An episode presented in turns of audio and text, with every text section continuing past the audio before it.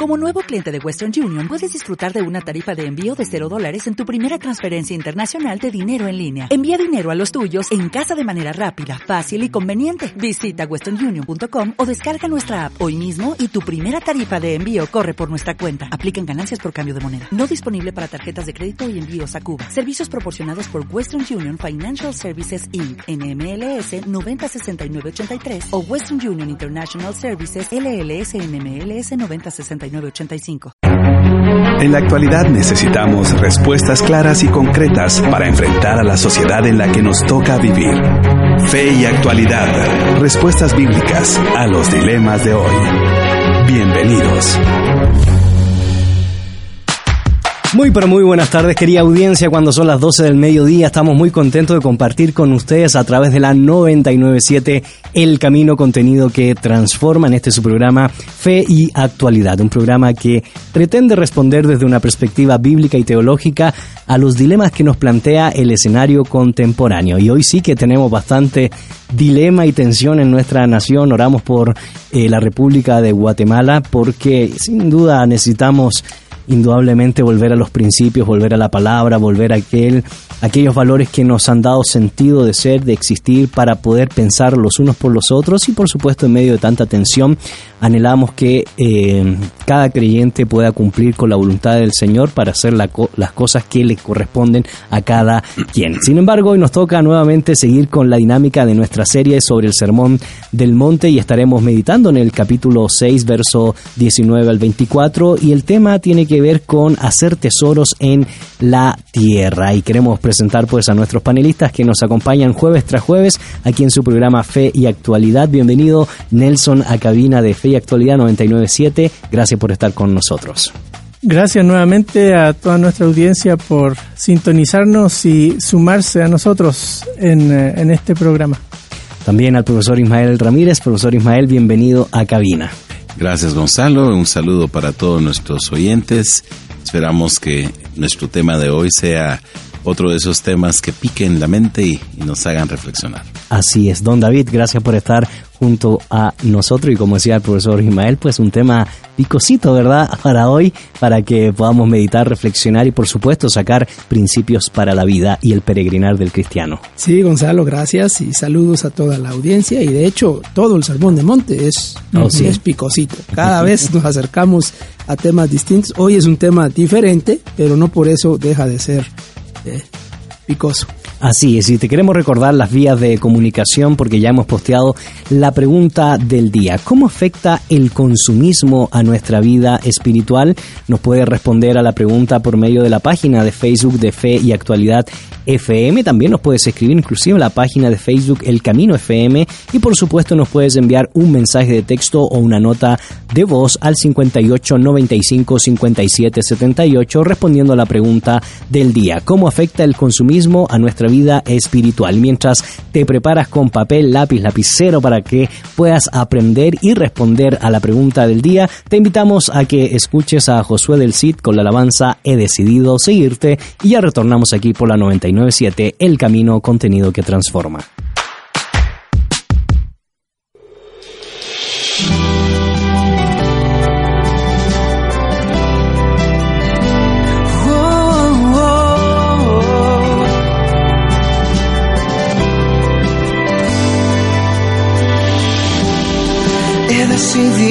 Seguirte. He decidido amarte.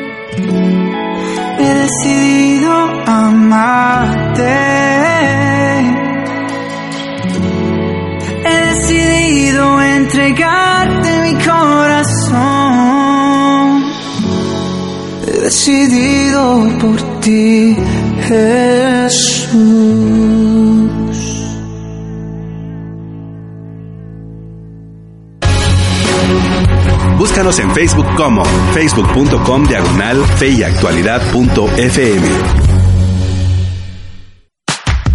Ya estamos de regreso, querida audiencia, en su programa Fe y Actualidad por la 997. Soy Gonzalo Chamorro y en cabina me acompañan los profesores Nelson Morales, Ismael Ramírez y David Suazo para seguir tratando la serie El Sermón del Monte con el título Tesoros en la Tierra. Y te recordamos que puedes responder a la pregunta del día que ya hemos posteado en nuestras diferentes redes, tanto en Fe y Actualidad FM, como también nos puedes enviar un mensaje de texto o una nota de voz al 58 95 57 78. Y la pregunta que hemos posteado es ¿cómo afecta el consumismo a nuestra vida espiritual? Esperamos que pueda estar respondiendo a esta pregunta, la cual estaremos leyendo aquí a medida que vamos avanzando en el programa y que sus aportes pueden ser indudablemente un valor agregado para toda nuestra comunidad virtual. Nelson, pongamos en contexto eh, de lo que hemos venido trabajando y Qué interesantemente, porque el capítulo 6, si pudiéramos resumirlo con una palabrita, seguimos trabajando con el tema de las motivaciones, ¿verdad? Sin embargo, valdría la pena pues eh, recordar a nuestra audiencia qué es lo que hemos venido desarrollando a partir del capítulo 6 para poder conectarnos, por supuesto, con el tema que nos convoca el día de hoy. Sí, el capítulo 6 recordamos que eh, comienza con un eje en el versículo 1 de practicar la justicia delante de los hombres y vimos en, las, eh, en los episodios anteriores las tres cosas, el, el dar, orar y ayunar. Y luego de eso, el Señor vuelve a algo que ya había mencionado en, en, el, en la oración, en el modelo de oración. Eh, danos el pan nuestro de cada día. Y sobre ese versículo, él, él vuelve al tema, eh, el, la preocupación por eh, los bienes, eh, por eh, lo que uno necesita, por todas esas cosas que tienen que ver con la cuestión económica, la alimentación, el vestuario, y va a desarrollarlo desde el versículo 19 hasta el 34. Y en medio de, eso, o más bien en la primera sección de eso, están estas tres enseñanzas que, que están bien amarradas una a la otra, que tienen que ver con lealtades, con confianza en el Señor. Y en ese sentido, profesor Ismael, eh, como yo decía al inicio, no se va perdiendo la dinámica de las motivaciones porque pues eh, tocó estos tres elementos que eran constitutivos en la eh, vida religiosa del pueblo de Israel, como es el, el dar, el ayuno y la oración y sin embargo ahora comienza a ser bastante enfático con lo que pareciera ser un problema dentro de la vida religiosa, dentro de la vida cultural, dentro de la vida social del pueblo de Israel, donde el Señor Jesucristo comienza a detallar esta temática de la idea de hacer tesoros en los cielos. Así que antes de entrar de lleno al análisis del texto, pues ver un poco desde el plano general la dinámica a la cual nos vamos a encontrar. Cuando uno ve la vida judía y el ideal judío, definitivamente el bienestar económico es parte de lo que se eh, ve desde una perspectiva general. Especialmente si uno toma las promesas del Antiguo Testamento específicamente en relación con la tierra y una tierra productiva, Dios ofrece al pueblo de Israel una tierra que fluye leche y miel y de acuerdo a la obediencia o sujeción del pueblo a los mandatos de la ley, el pueblo podía esperar eh, prosperar, crecer, tener abundancia. Eh, uno lee mucho eso en la ley, lo lee en algunos eh, pasajes de los salmos, lo lee de alguna manera en el libro de los proverbios también.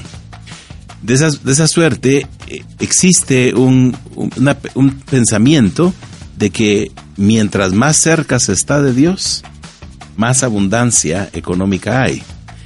Y de alguna manera eh, el aumentar los bienes materiales como que acerca el reino de los cielos.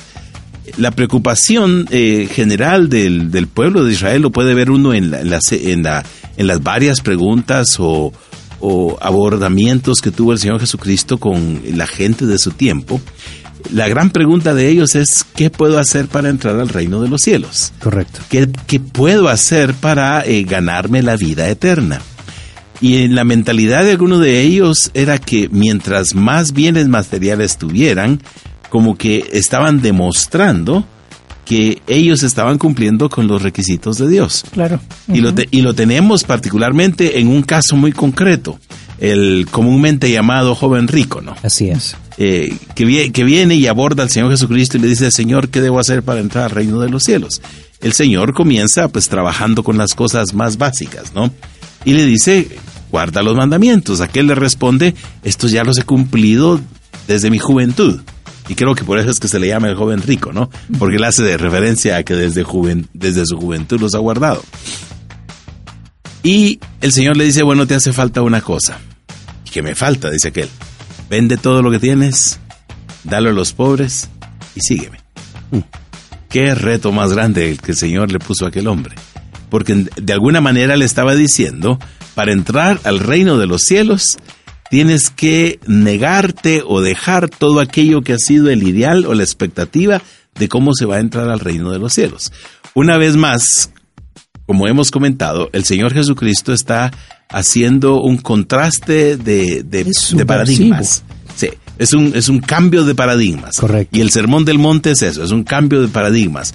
Le está diciendo lo que tú has pensado hasta el momento, que es lo que te va a granjear la entrada al reino de los cielos, no funciona.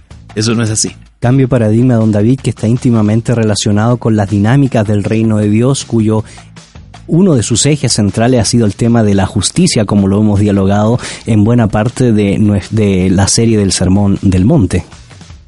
Eh, bueno, es curioso cómo el Señor cambia de una temática religiosa a la que los judíos, y especialmente el liderazgo religioso judío, estaría más acostumbrado, más común, más cerca, y nosotros también para nosotros la temática religiosa nos, es familiar. El tema de dar, el tema de, orar y el tema del ayuno es parte de nuestro mundo, de nuestro mundito eh, de, iglesia, digamos, de, religioso. Jesús pasa de eso a cuestiones mundanas, digamos. Que, aparentemente mundanas. Aparentemente mundanas, por supuesto. Eh, pasa de, prácticas religiosas a, cuestiones, eh, bienes materiales, necesidades materiales, comer, vestirse. Eh, ¿Qué tiene que ver eso con, con el reino de Dios? ¿Qué tiene que ver eso con la justicia del reino? ¿Qué tiene que ver eso con la identidad del discípulo de, la, que Jesús está hablando aquí? Y, y lo, lo que Jesús quiere subrayar es precisamente, sí, dime cómo te acercas a los bienes materiales, dime cómo administras las finanzas, dime cómo, eh, qué actitud tienes con las finanzas y te diré si eres un discípulo hmm. o no.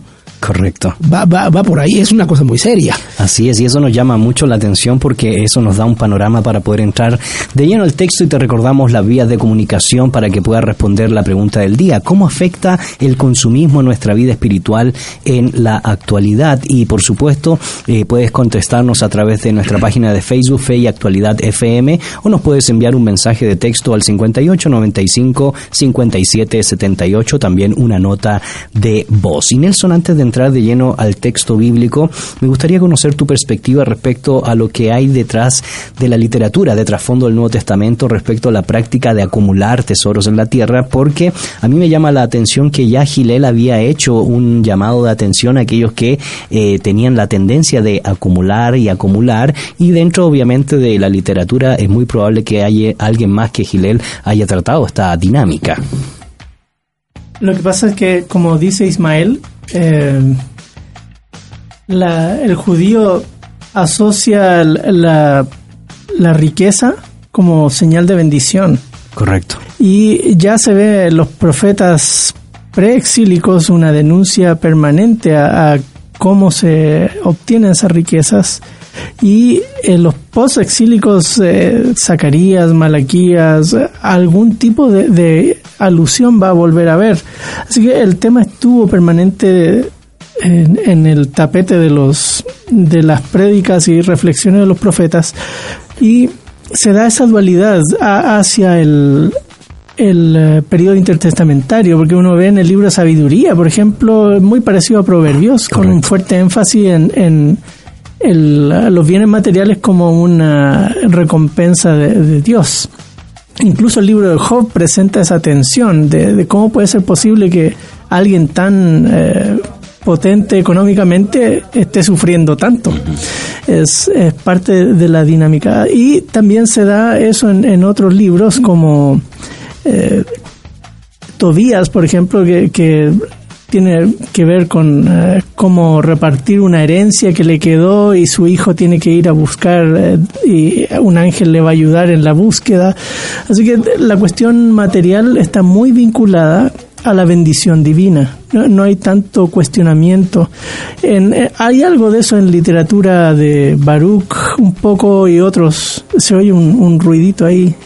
Pero Um, Baruch y otros eh, textos del periodo intertestamentario cuestionan, igual que otros profetas, van a cuestionar la riqueza mala vida, pero no recuerdo algo que hable sobre eh, el afán o la avaricia o, algo así más eh, abiertamente como va a aparecer en el Nuevo Testamento. Correcto, sí, yo a mí me llama mucho la atención porque eh, lo leí precisamente en el análisis que hace Craig Kinner en su comentario al contexto cultural del Nuevo Testamento y él cita bastante a Gilel como uno de los rabinos más preocupados por el problema de la acumulación que puede hacer, y lo ponía dentro del contexto espiritual, que la acumulación excesiva puede apartar al verdadero judío, al verdadero pueblo de Dios, de los verdaderos enfoques de, la vida. Y eso nos conecta, como decía profesor Nelson y profesor Ismael, con la dinámica del concepto de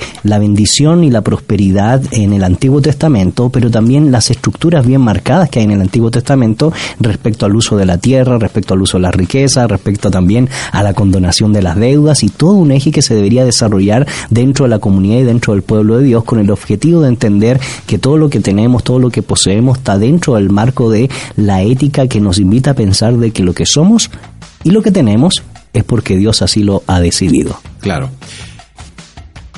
Una de las eh, condenas más claras en los profetas eh, preexílicos, y quizá uno de los ejemplos más eh, prominentes es el profeta Mos, aunque todos los profetas hacen señalamiento a esto, porque cuando, por ejemplo, la semana pasada hicimos alusión al pasaje de Isaías 58 en relación con el ayuno, eh, una de las cosas que, el Señor señala del verdadero ayuno es eh, la justicia, ¿no?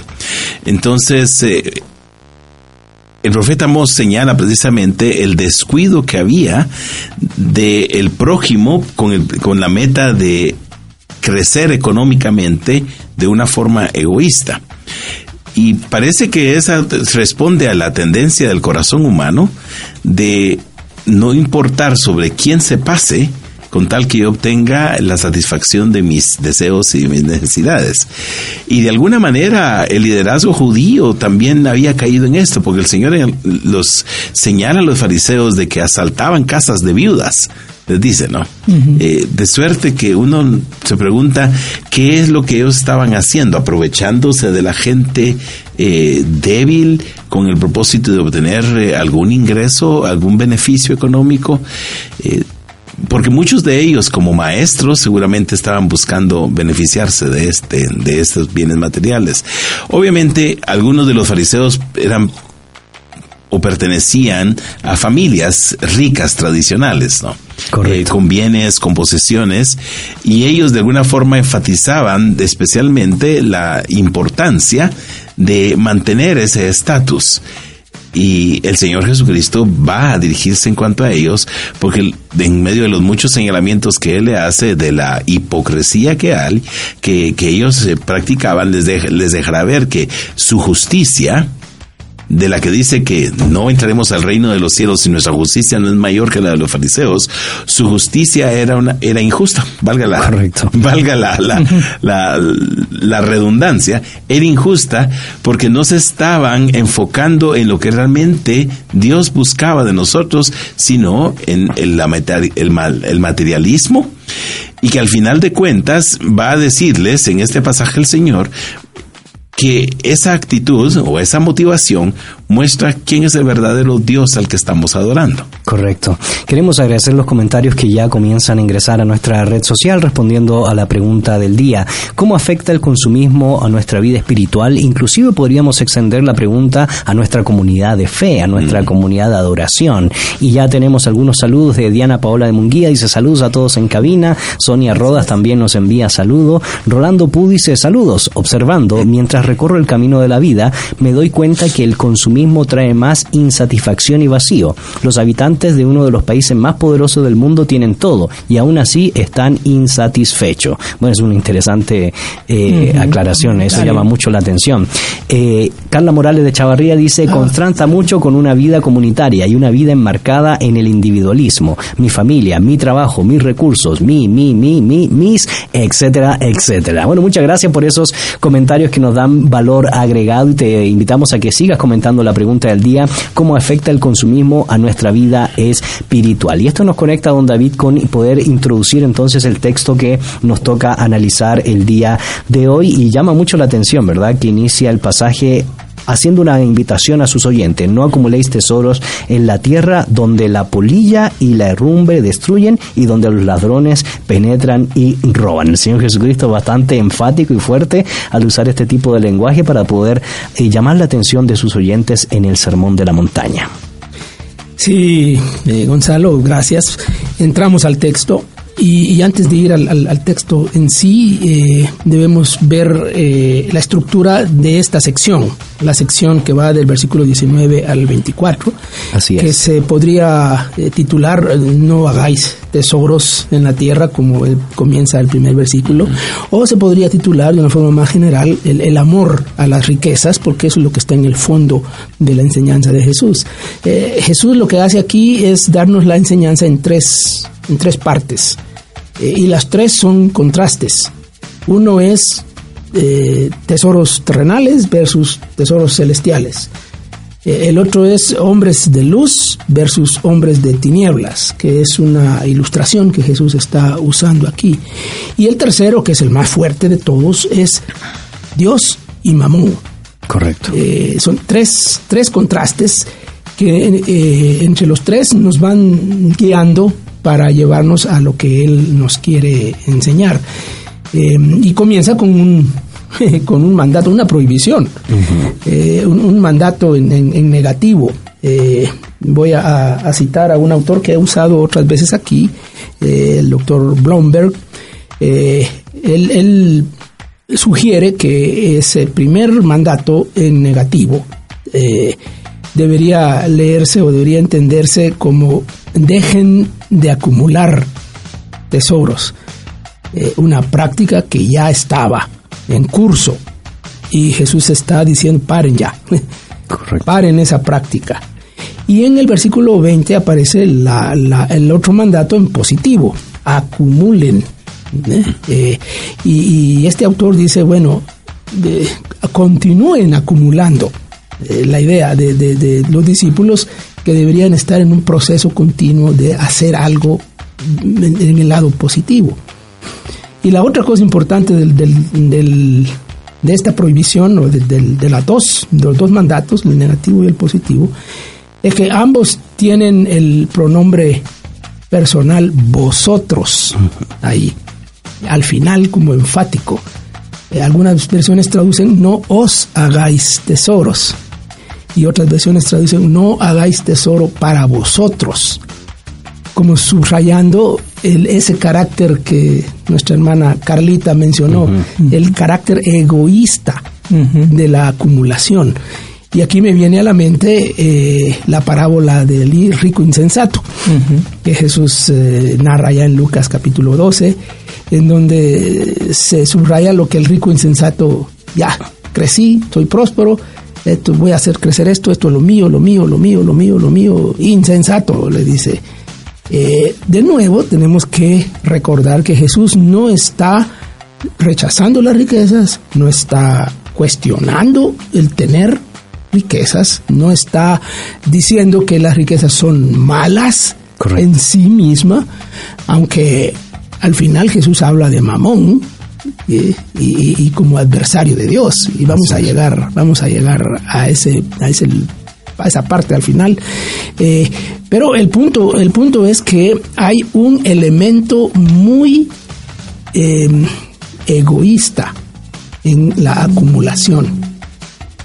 Y también como que hay algo muy personal en la acumulación positiva. Correcto. Sí, que, si se trata de los tesoros, tesoros celestiales, ah, ahí sí. si se trata de los terrenales, ahí no. Entonces vamos a tener que... Y vamos a ir dilucidando indudablemente eh, por dónde va la dinámica y la temática. Te recordamos las vías de comunicación, querida audiencia, a través de eh, la página de Facebook Fe y Actualidad FM o El Camino FM, o nos puedes enviar una nota de voz, un mensaje de texto al 58 95 57 78, respondiendo a la pregunta del día, ¿cómo afecta el consumismo a nuestra vida espiritual o a nuestra comunidad de fe? Y mientras aportas a través de las diferentes redes que hemos mencionado con tus reflexiones. Eh, te invitamos a que escuches Regalo Celestial de Marcos Witt y ya retornamos aquí por la 997 El Camino, contenido que transforma.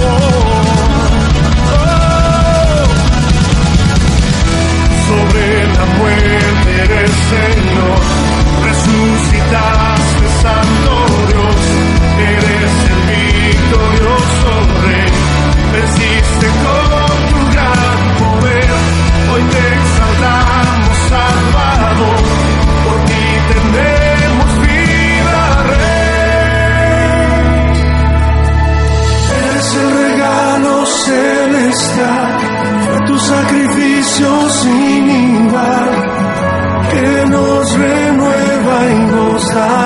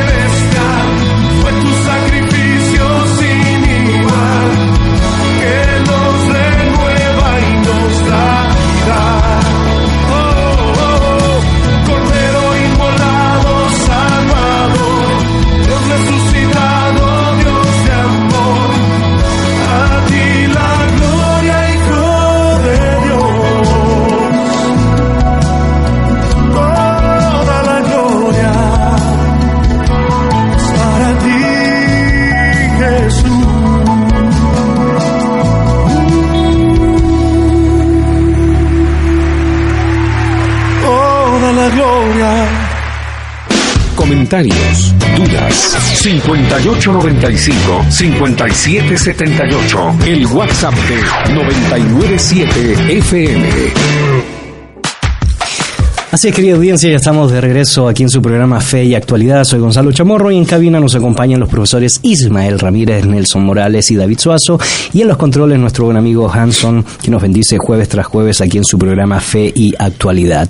El tema que nos convoca el día de hoy tiene que ver con la serie del Sermón del Monte y estamos dialogando en el capítulo 6, verso 19 al verso 24 y hemos intitulado eh, con una pregunta el programa de hoy, Tesoros en la Tierra y de hecho la pregunta que hemos posteado en nuestra red social de Fe y Actualidad FM, como también eh, eh, les invitamos a responderla a través del WhatsApp que ha sido mencionada, es cómo afecta el consumismo a nuestra vida espiritual y agradecemos los comentarios que siguen entrando a nuestra red social, como también los saludos. Eh, Carito Ruiz manda caritas felices y saludos para cada uno de ustedes. Gracias. Así es, muchas gracias. Y también nuestra buena amiga Sonia Rodas dice, muchas gracias por abordar estos tópicos, especialmente en este tiempo donde el que tiene más posesiones se toma por más bendecido o está bien con Dios. Esto en el ambiente evangélico, en el secular se califica que es más exitoso. Muchas gracias por ese buen comentario. Y nos llama mucho la atención Nelson sobre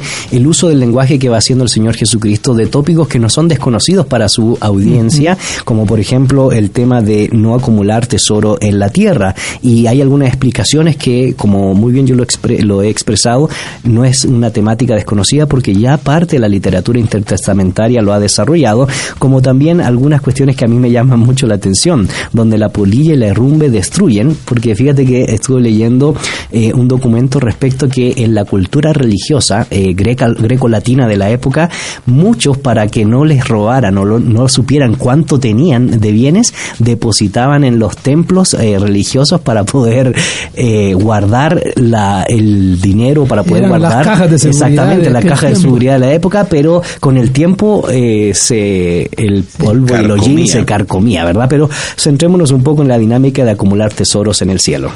Claro, bueno, hay mucho que decir entretenido. Nosotros vemos polillas de aquí por allá y hasta nos hacemos chistes y hay mucha polilla en la casa de alguien y dice que la persona se está envejeciendo, qué sé yo. pero ha sido un problema de todas las generaciones y las telas eran no eran sintéticas, ¿no? Eh, telas eh, algodón y otras cosas que, que se muecen fácilmente. Sí, y, em, y entonces la gente además era muy caro tener ropa. Eh, era tan caro que se podía heredar la ropa de uno a, sus hijos, o sea, eh, eh, así de, de, raro y escaso.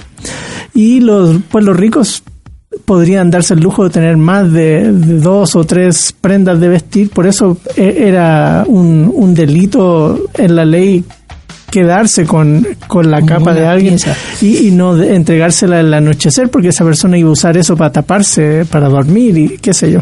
Así que acumular eh, cosas donde van a, la polilla se los va a comer también se hacían hoyos en el suelo para poder escarbar, eh, o sea, para poder poner ahí sus tesoros y taparlo, como meterlo debajo del colchón. Exactamente.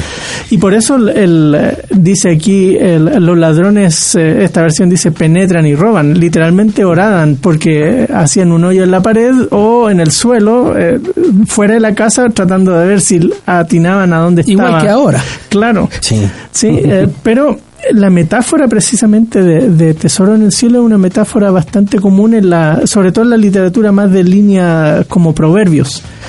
Eh, por ejemplo, en el libro de sabiduría de Salomón se menciona, en el libro de Tobías, en el libro de la sabiduría de Ben Sirá, eh, se mencionan, y también en literatura apocalíptica, interesantemente, se menciona la misma metáfora de de buscar hacer cosas de valor eh, permanente. que trascienden las buenas obras. Eso es acumular tesoros allá arriba, en el cielo. Y es esa misma metáfora que Jesús toma aquí para dar el contraste porque allá no hay eh, no hay ladrón, no se necesita sisik que que, venga a resolverlo.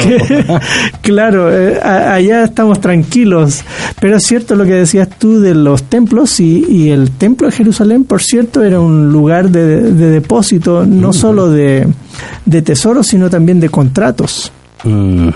Y por eso cuando cuenta este Josefo que cuando fue el incendio de Jerusalén, muchos eh, agricultores en los campos de Galilea celebraban la caída de Jerusalén porque se habían esfumado sus deudas. Hmm. es, parte de esa cuestión ahí de, cómo se acumulan tesoros en la tierra. Correcto. Y esto nos lleva indudablemente a la segunda, eh, a la propuesta realmente que hace el Señor Jesucristo para poder analizarla con mayor eh, profundidad, profesor Ismael, porque pues ya se nos ha dicho que no acumulemos tesoros en la tierra, eh, pero el versículo 20 nos invita a acumular tesoros en los cielos. Y Nelson ya explicó muy bien la dinámica de lo que no habrá en el cielo. Sin embargo, ¿qué se podría entender dentro de la cultura judía del primer siglo que está escuchando escuchando este sermón y que algunos de ellos tienen formación de los rabinos eh, desde la perspectiva intertestamentaria, pero desde la interpretación del Antiguo Testamento, ¿qué se podría entender con la dinámica de tesoro en el cielo? Realmente pensar en el más allá no es muy usual en el Antiguo Testamento. Eh, el Antiguo Testamento se enfoca en el más acá. Sí. Si queremos verlo desde este perspectiva. Sin embargo, se ha hecho referencia al periodo intertestamentario que cambia, cambia la perspectiva y comenzando con el exilio, con la salida de la tierra, con el hecho mismo de perder la tierra y con ver el, el hecho de que no es algo que puede tomarse por sentado, que nunca se va a perder, sino que en algún momento se puede perder eh, mucha de la literatura intertestamentaria eh, se enfoca en un futuro por venir y, en una época eh, idealizada, si quisiéramos verlo desde esa perspectiva, lo puede ver uno ya desde la literatura apocalíptica del Antiguo Testamento, incluyendo especialmente al libro de Daniel, cuando se habla de ese reino de Dios, por ejemplo, en la, en la, en el sueño del, del rey Nabucodonosor, eh, el reino de Dios se deja ver como desde una pequeña piedra que viene,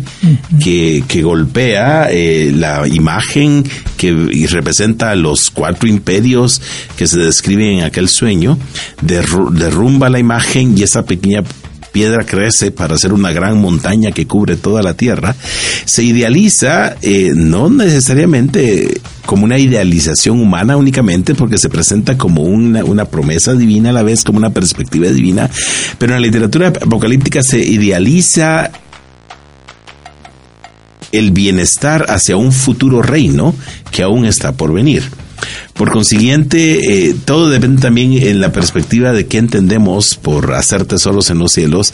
Se, refiere al hecho de, de como hacer una, una preparación por medio de la conducta para participar en ese reino futuro que está por venir. Y dependiendo de la conducta que se tiene, el ingreso al reino, que como mencionábamos previamente, esa era una de las preocupaciones de los judíos. Entrar al reino de los cielos, heredar la vida eterna.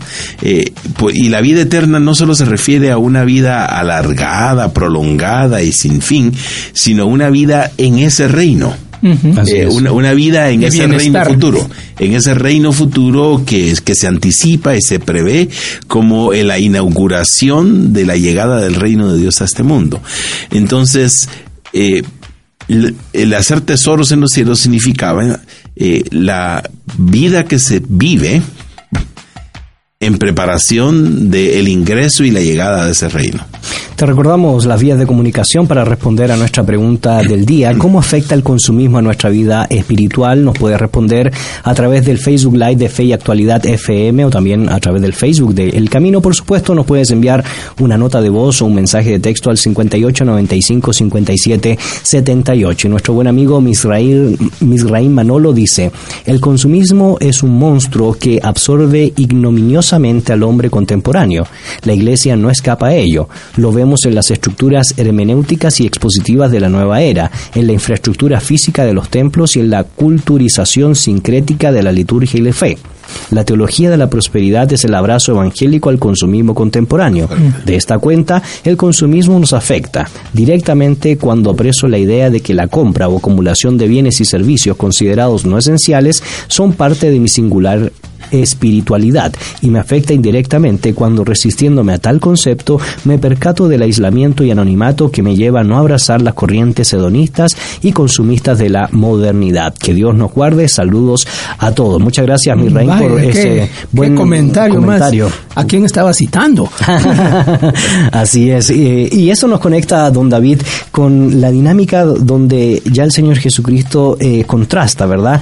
La, la idea de dónde está el tesoro, allí estará tu corazón y obviamente es un llamado fuerte de atención, no solo para los oyentes originales del Sermón del Monte, sino por supuesto para los que estamos hoy en día leyendo este pasaje. Sí, Gonzalo, es una cosa muy, muy dura que Jesús dice, muy, muy fuerte, eh, pero para entenderlo tenemos que como que regresar un poquito y tratar de entender qué estaba diciendo y qué no estaba diciendo Jesús cuando eh, prohíbe acumular tesoros en la tierra. Está él diciendo que no debemos tener cuentas de ahorro, que no debemos tener cuentas de ahorro, por ejemplo, que no debemos tener nada, que no debemos eh, hay, hay, hay, nosotros protegemos cosas, todos nosotros cuidamos cosas como tesoros, cosas por su valor por su valor monetario, digamos, o por su valor afectivo. Eh, una reliquia familiar, por ejemplo, la, consideramos un, tesoro eh, y, queremos que no le pase nada, pues queremos que, que la cuidamos. Eh, miren, aquí estamos cuatro que somos ministros, profesores, ninguno diría que nosotros estamos acumulando acumulando bienes, solo años, casas, cosas. Pero yo les digo que sí, todos tenemos un tesoro. Y un tesoro y creo que ahí está nuestro corazón. Libros. Libros. Así es. Libros yo ya entro a mi ah. oficina y veo los libros, son bastantes libros y algunos de esos libros tienen un valor por ser reliquias que no existen en ningún otro lado. Comenzando que no solo por reliquias, sino por el precio que muchos de esos libros dijo, tienen. Dijo aquel, comenzando con que buena parte de nuestros líos, líos matrimoniales han sido o pañales o libros. o leche o libros. O leche o libros, ¿ah? Sí. Muchos de nuestros libros son técnicos. Recientemente estaba averiguando del valor de un libro, solo un tomo de un diccionario diccionario, son 10 tomos, vale 700 dólares. Así es. Solo un tomo de una serie de 10. Pueden ustedes imaginar. Yo cuando me así compré, que tenemos tesoros. Yo ¿eh? cuando me compré hace un, par de años el diccionario patrístico, eh, que costaba, eh, son dos tomos, cada tomo costaba 1600 quetzales, eh, casi me cuesta el matrimonio. No, no, es tanto así, pero sí es cierto, don David, mal de, mal de académico. No, es para ilustrar el tema de, de donde está nuestro tesoro, ahí está nuestro corazón. Para, para nosotros, eh, no estamos preocupados por, por, muchas de las cosas por las que otra gente está preocupada, aunque puede ser también, ¿no? Pero eso no significa que no tengamos una, un, amor a algo material que, que, que, está ahí y que nos consume, nos eh, algo de eso está en el corazón de toda persona. Y Jesús lo dice muy, eh, muy, muy, ¿qué? Claro, pues, muy directo. Eh, donde invertís la plata, ¿eh? donde tenés el dinero puesto, ahí está tu corazón. Y eso se puede aplicar a cualquier cosa. Correcto. Cualquier cosa. En la iglesia. ¿Dónde pone la plata la iglesia? ¿Dónde está su corazón? ¿Dónde está su tesoro? Eh, las familias, las empresas, las, eh, las personas en lo personal, lo individual, los patojos, los muchachos de hoy, ¿dónde están poniendo la plata los muchachos? ¿Dónde? Yo digo que, que estos pequeños dispositivos electrónicos son el tesoro. Oh, sí. Son el tesoro. Y ya no porque se está acumulando, el consumismo ha cambiado. En cierto modo, ya, no es acumular, acumular, acumular, sino usar y desechar. Sí, y, llegaremos a la parte aplicativa. Yo estoy esperando llegar a la parte aplicativa porque es increíble como el rampante materialismo, y cuando menciono materialismo no me refiero a la dinámica de que eh, vamos a negar que somos de materia, sino me refiero al excesivo... Eh, en términos económicos. Sí, en términos económicos. Me refiero a la excesiva obsesión por las cosas. Eh, y lo digo porque yo tuve unos estudiantes que he comentado el otro día en una conferencia, entró en depresión porque había comprado el iPhone 6 y a la semana apareció el iPhone 7 y no ya nadie le quería comprar el iPhone 6 y van a creer que entró en depresión. Bueno, eh, eh, y, la, la, dinámica va por esos lados. Sin embargo, ha llegado este tiempo especial de las eh, noticias positivas del mundo internacional. Noticias positivas.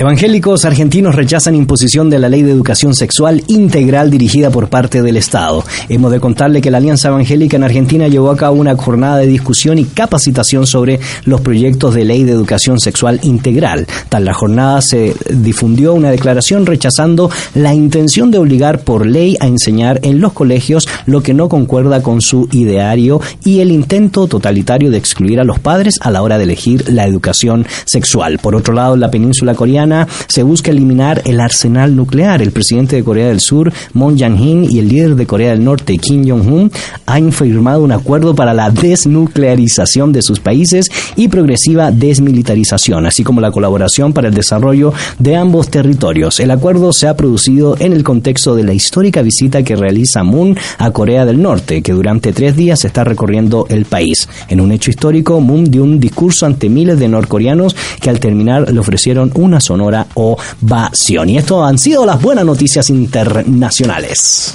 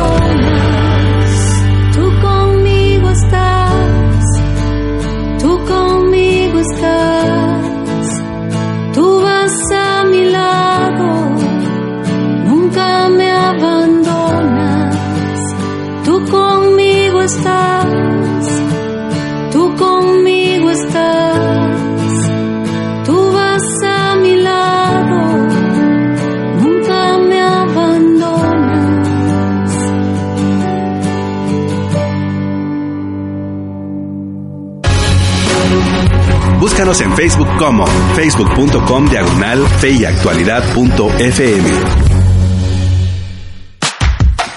Ya estamos de regreso, querida audiencia. Soy Gonzalo Chamorro en cabina me acompañan los profesores Nelson Morales, Ismael Ramírez y David Suazo. Y estamos tratando el tema de la serie El Sermón del Monte, Tesoros en la Tierra. Y la pregunta que hemos posteado en nuestras redes sociales es: ¿cómo afecta el consumismo a nuestra vida espiritual? Te recordamos que nos puedes contestar a través de nuestra página de Facebook o nos puedes enviar una nota de voz, un mensaje de texto al 5895 5778. Nuestros buenos amigos eh, nos siguen comentando aquí aquí en las redes sociales a la pregunta del día y dice Baldomero Galvez, en el versículo 21 afecta nuestro corazón el cual se ve influenciado por nuestros ojos. Dios no tolera que nadie ocupe el primer lugar en la vida del cristiano, ni el dinero ni las riquezas dentro de la cultura de la época. Se pensaba que el ojo generaba su propia luz. Existen dos tipos de ojos en el texto, el ojo bueno y el ojo malo.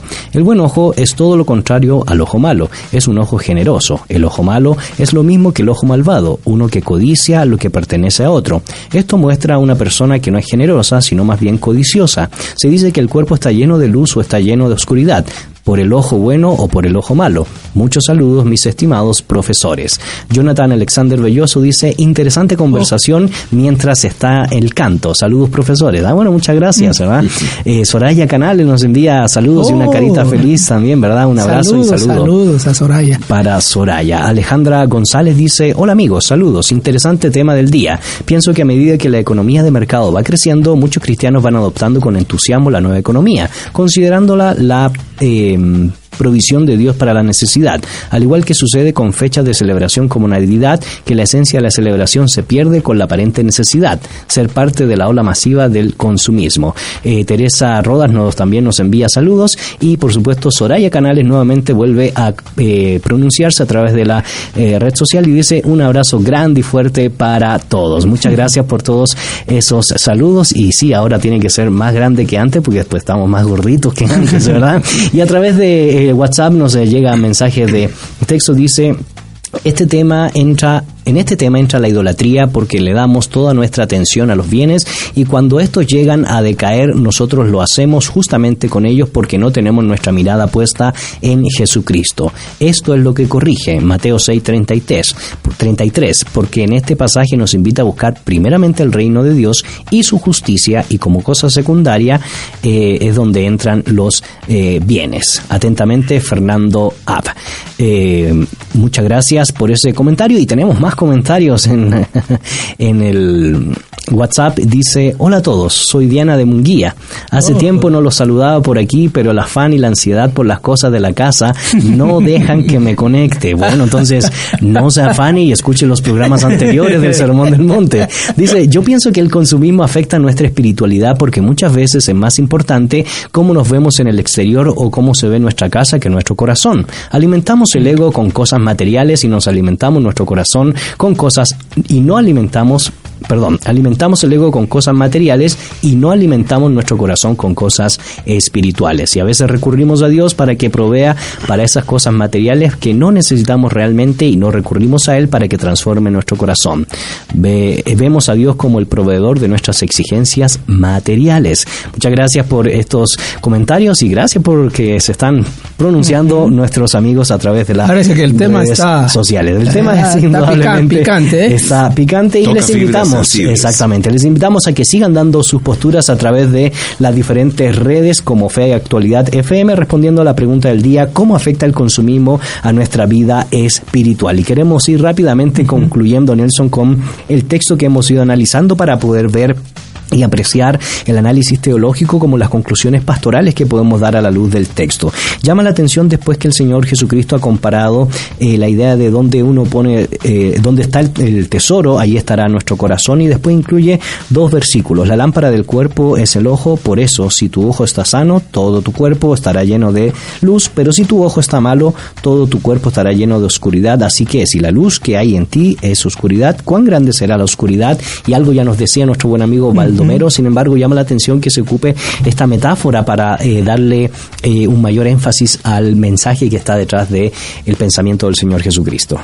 Sí, y la explicación que él dio es muy acertada, así que sería de agregar detallitos nada más ahí que lo que Jesús está buscando aquí es una analogía de de algo cotidiano, nuevamente, que tiene que ver con el concepto que ellos tenían del, del ojo y cómo el bien y el mal podían entrar al ser humano ah, desde el ojo y salir también desde es, el interesante que ya usó Jesús esa figura eh, antes en el sermón.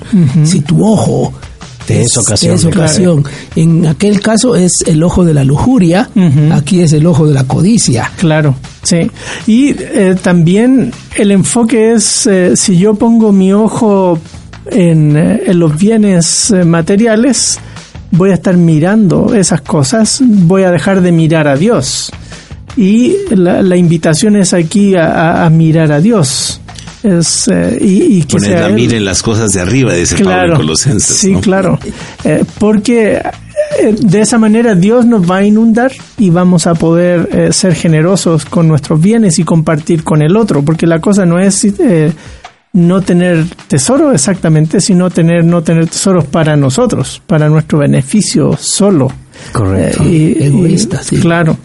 Y eso se enmarca entonces en el versículo 24, donde él va a poner el contraste.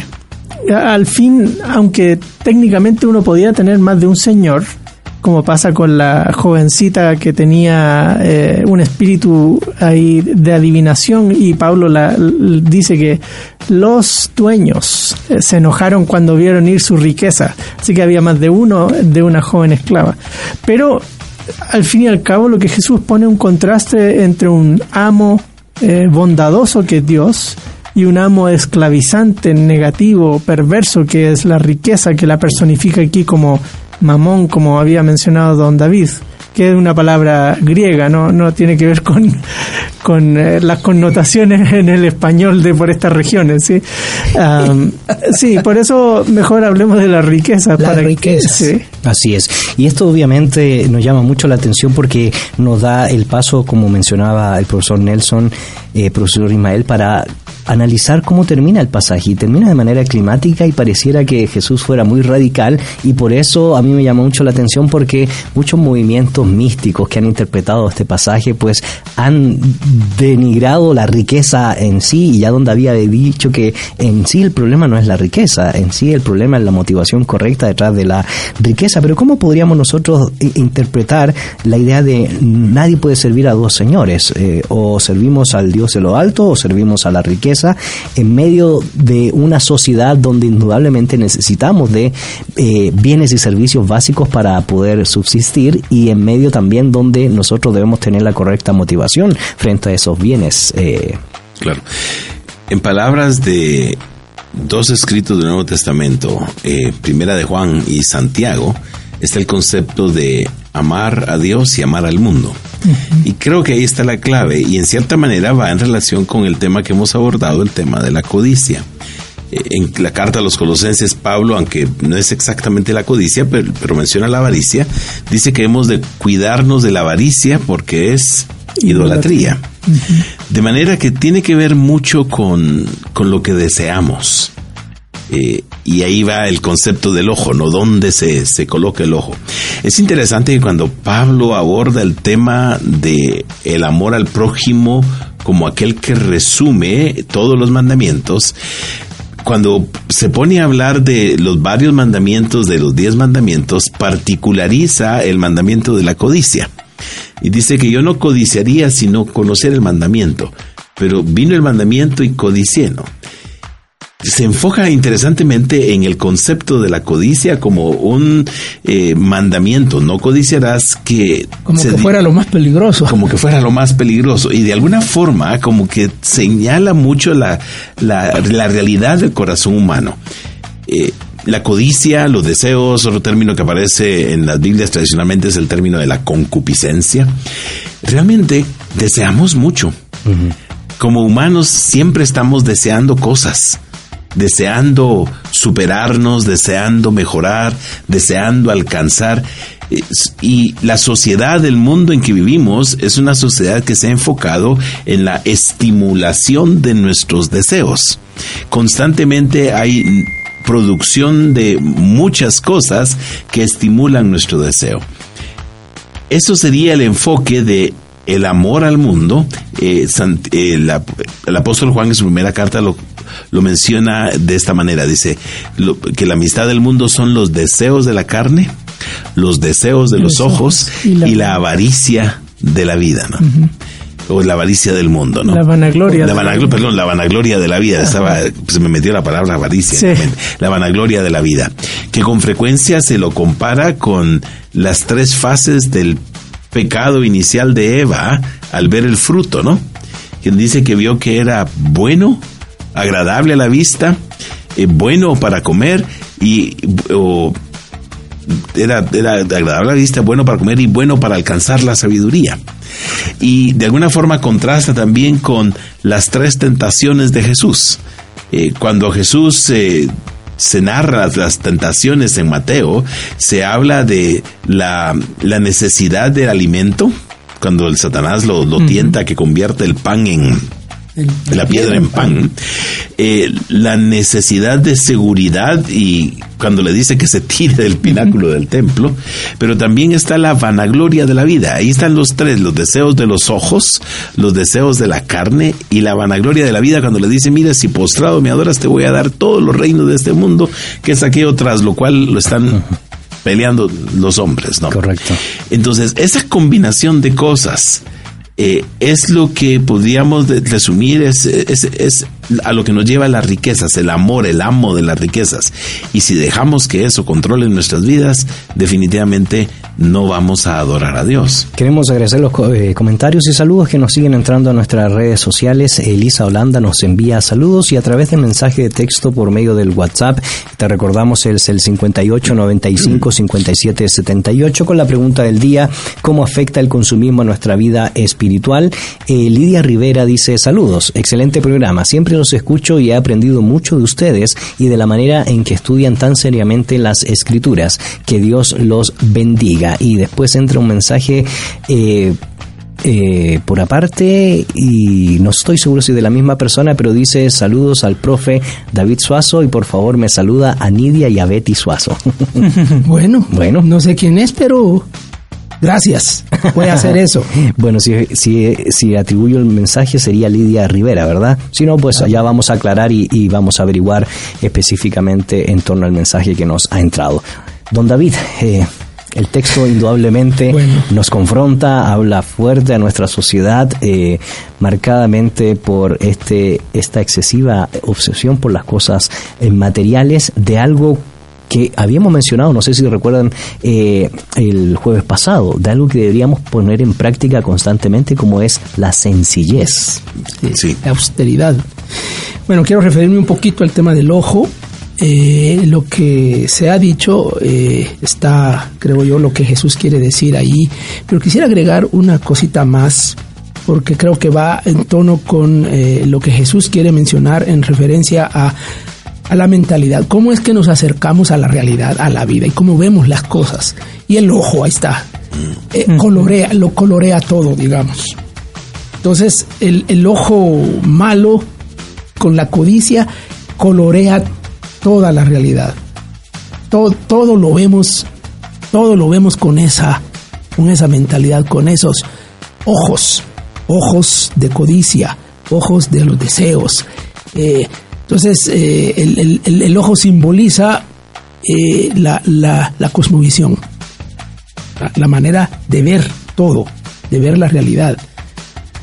Pero luego el tema de la, del contraste entre Dios y las riquezas, eh, la palabra original es mamón, como que si se le está dando un nombre propio a las riquezas. Esa es la, la, idea. Entonces, como que fuera un ídolo.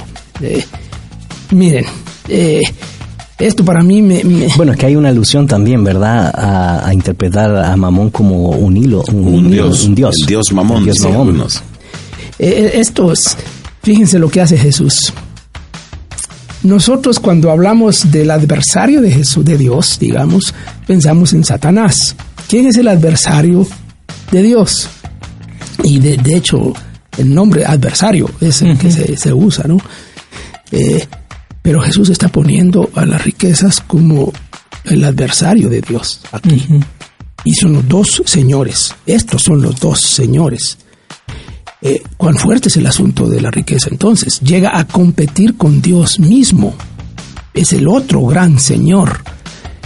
Eh, es, es, una cosa grande lo que Jesús está, está poniendo ahí. Está diciendo que, que, que, bueno, lo vuelve a decir más adelante allá cuando Jesús está hablando de las parábolas del reino en Mateo 13 y habla de la semilla que se siembra en diferentes terrenos, en diferentes eh, campos y luego explica qué pasó. uno, de, uno de esos terrenos, uno de esos campos, dice ahí, eh, se sembró la semilla entre espinas. Este es el que oye la palabra más las preocupaciones del mundo y el engaño de las riquezas ahogan la palabra y se queda sin fruto.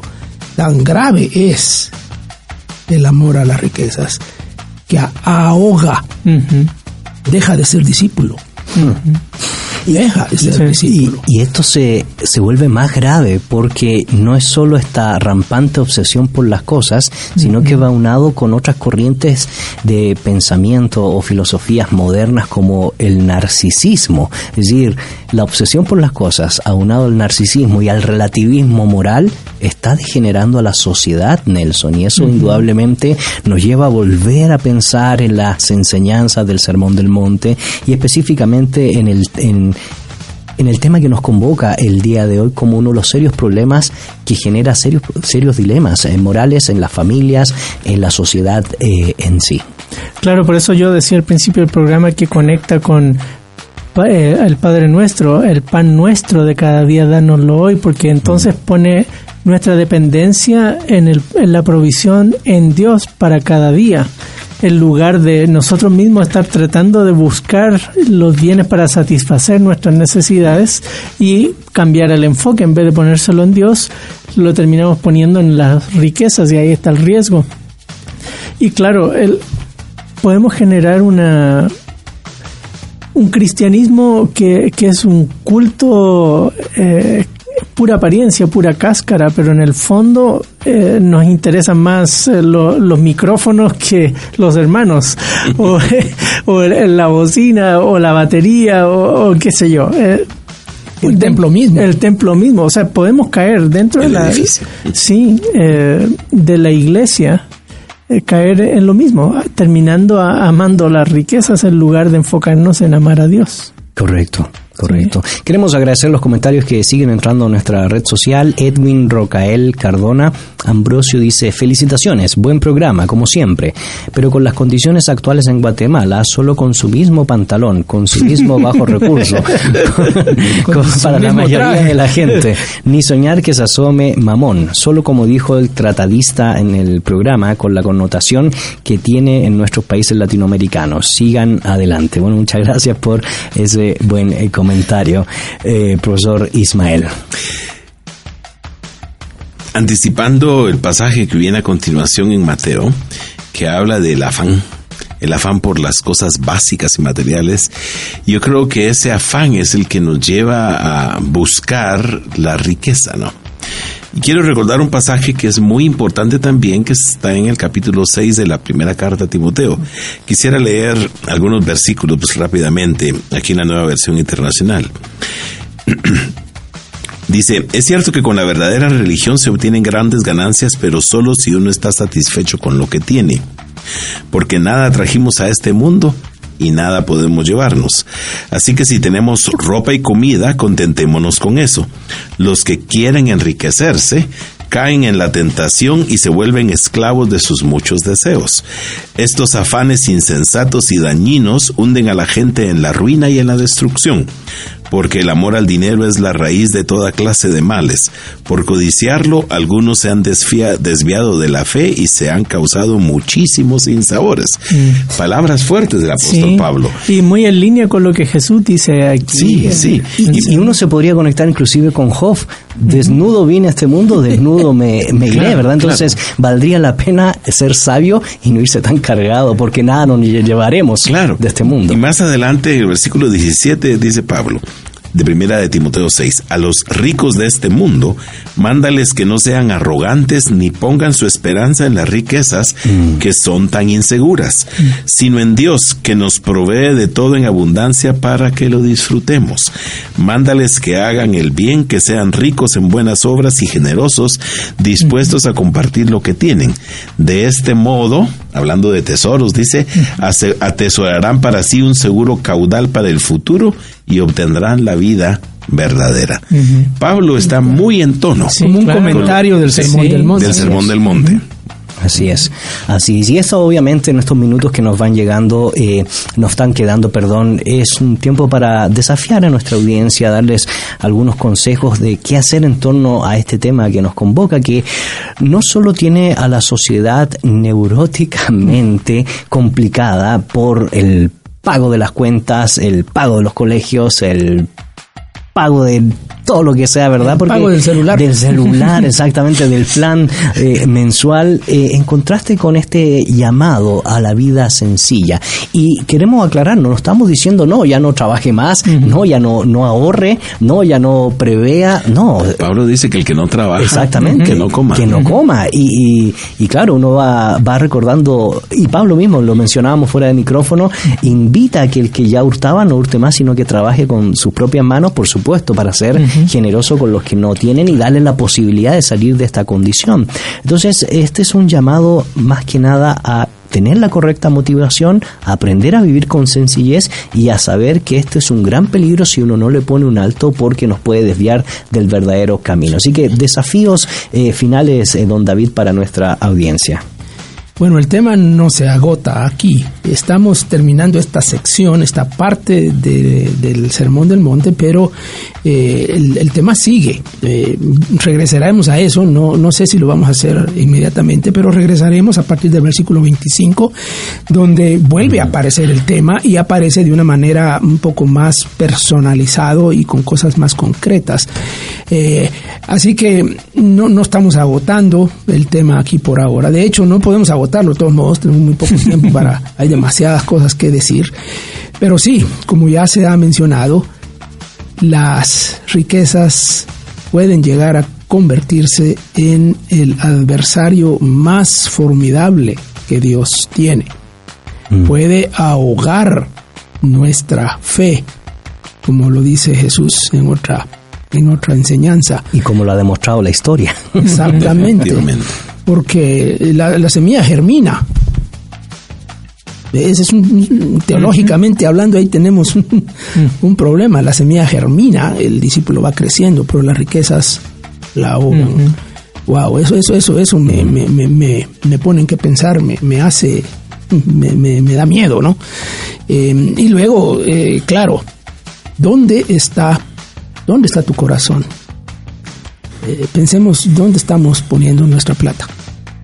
Dónde estamos poniendo nuestro dinero. Ahí está. Así es. Así que es una reflexión por eso he decidido ya no comprar más libros, así que usted, quería audiencia, si quiere regalarme un libro, entonces yo le puedo dar el nombre y dónde... Antes de escuchar las palabras finales de Nelson, queremos agradecer los comentarios que siguen entrando a nuestra red social.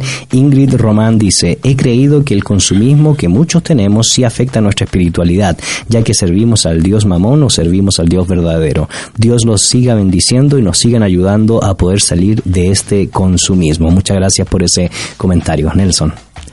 Sí, buena, buen enlace que hizo don David, ¿dónde está nuestro corazón? Eh, sí, ¿dónde estamos invirtiendo? ¿Dónde somos capaces de, de desvelarnos para tener o para buscar o para apoyar? Eh, eso habla de dónde está nuestro corazón. Y volver a insistir en la vida sencilla. Creo que sería entretenido explorar los consejos de John Stott eh, en, el libro y, explorar qué significa una vida sencilla. Es una decisión finalmente. Claro. Claro, ¿qué pasa con el, cristiano que está en extrema pobreza o en pobreza? Eh, ni siquiera tienen para la tortilla del día. O sea, eh, es, es, un desbalance tremendo cuando estamos hablando del tema porque estamos asumiendo que nuestros lectores tienen suficientes recursos, pero no necesariamente. Uno puede tener poquitos recursos y usarlos mal. Exactamente. Entonces, eh, finalmente... Si la actitud del corazón no depende de la cantidad de cosas. Claro. Puede ser por poquitas y, Y como ya habíamos leído, de hecho el profesor Ismael mencionó eh, en Timoteo eh, la, la, verdadera ganancia y el que está con... La verdadera religión se ve cuando uno está conforme con lo que Dios nos ha dado. Y Dios probablemente nos pueda dar mucho más. la pregunta es ¿para qué? ¿verdad? ¿Cuál va a ser el propósito final? Y de ahí viene la dinámica para mí de lo que implica la sencillez. Significa vivir en términos de mayordomía de lo que Dios nos ha dado para cumplir con nuestras responsabilidades dentro del hogar y por supuesto para cumplir con nuestras responsabilidades con el prójimo. Claro, y ser agradecidos por lo que Dios nos da y disfrutarlo. Aprender, como decía hermano Ismael que estaba ahí, para disfrutarlo. Disfrutarlo con la familia, disfrutarlo con los amigos, disfrutarlo con el necesitado, disfrutarlo con la viuda, con el huérfano, disfrutarlo. Así es, es, eh, estar contentos. Por eso estamos agradecidos que Pablo Ranch nos va a invitar a un asado por la celebración de su programa doctoral. Palabras finales, profesor Ismael, para nuestra audiencia en estos minutos que nos van quedando. Creo que nuestra reflexión de hoy tiene mucho, mucho que decir con nuestra situación eh, en relación con la vida nacional y tanto que se habla de corrupción. Mm. Eh, la corrupción es básicamente eh, la, codicia, la codicia actuando. Eh, Realmente quien ha dejado a un lado al dios Mamón tiene que dejar a un lado la corrupción. Eh, definitivamente. Y eso toca fibras muy sensibles de la vida personal, de la vida comunitaria, de la vida nacional. Eh, es un reto muy grande para todos como cristianos eh, este, este tema, ¿no? Y también para la vida religiosa. Estaba viendo el otro la parte inicial del pasaje aquí en Primera, primera Timoteo, eh, hablando de, de lo que se debe prevenir con los falsos maestros, dice el apóstol Pablo. Este es de los que piensan que la religión es un medio de, obtener ganancias. A veces también la religión se vuelve un, un medio de alcanzar uno sus propias metas. Bueno, si no, leamos Miqueas, que no solo hace un llamado al dueño de la tierra, no solo hace un llamado a los príncipes, a los jefes de Jacob, eh, sino un llamado a los profetas y sacerdotes que adivinan, ponen el término en castellano, por sueldo o salario o comida, ¿verdad? Entonces es un llamado yo creo que a todos los estamentos, todas las instituciones, todos los elementos que Dios ha revelado para el desarrollo de la sociedad. Así es. Así que mi, mi reto es a que nos preguntemos, en tono con lo que David preguntaba hace un momento, ¿dónde está nuestro corazón? Es eh, realmente cuál es nuestro verdadero Dios. Correcto. Eh, es nuestro genuino y verdadero Dios a quien adoramos y a quien agradecemos por todo lo que nos da y, estamos contentos y disfrutamos sus bendiciones? ¿O es eh, este mundo externo con el que nunca nos satisfacemos hmm. y siempre queremos más? Ok, muchas gracias. Querida audiencia, hemos llegado ya al final de nuestro programa. Don David, muchas gracias por compartir junto con nosotros este tema que indudablemente nos desafía y como usted muy bien decía, no se va a agotar solamente en este programa porque lo volveremos a retomar a medida que vamos avanzando con la serie. Sí, gracias eh, Gonzalo. Y, qué bueno que podemos tocar estos temas.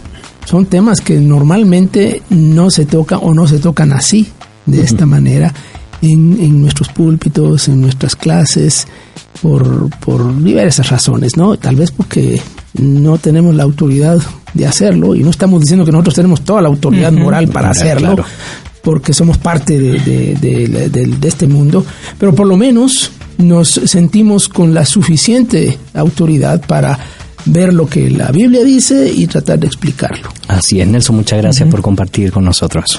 Gracias. Solo antes de, dar mi saludo de despedida, Sergio Sánchez eh, me escribe y dice, muy buen programa el de hoy, Nelson, saludo a todos en la cabina. Así muchas gracias. Eh, gracias. Saludos ahí de, Sergio.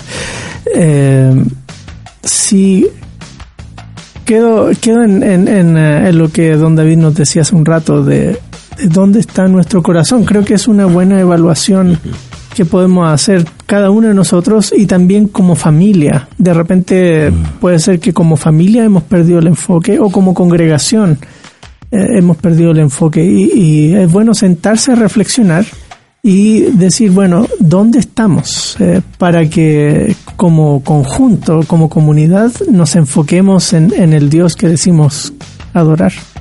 Eh, antes de darle las palabras finales al profesor Ismael, le agradecemos los comentarios de Carito Ruiz. Dice, creo que todo nivel de insatisfacción del ser humano nace por el hecho de comparecer con los demás. Por eso, en lugar de ver lo que no se tiene, es mejor cultivar la gratitud por lo que se tiene.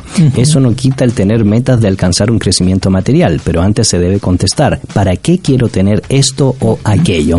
Y después agrega y dice, no te preocupes, siempre te daré la posibilidad de que compres libros. No, mentira. ese es un agregado mío escribe mi esposa, ¿verdad? Eh, dice también Soraya Canales, gracias a Dios por las redes sociales. Siempre es una bendición escucharlos. Excelente programa, felicitaciones. Profesor Ismael, palabras finales. Los animo a reflexionar sobre su vida y su genuina adoración. ¿Es Dios o el mundo?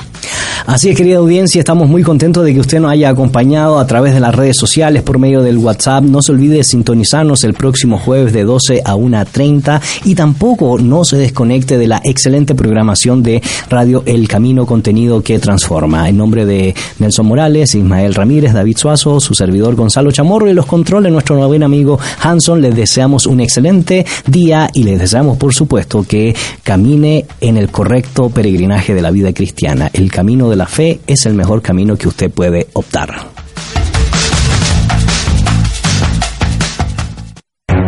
En la actualidad necesitamos respuestas claras y concretas para enfrentar a la sociedad en la que nos toca vivir. Fe y actualidad. Respuestas bíblicas a los dilemas de hoy. Hasta la próxima emisión. Esta es una producción de iRadios Guatemala Centroamérica.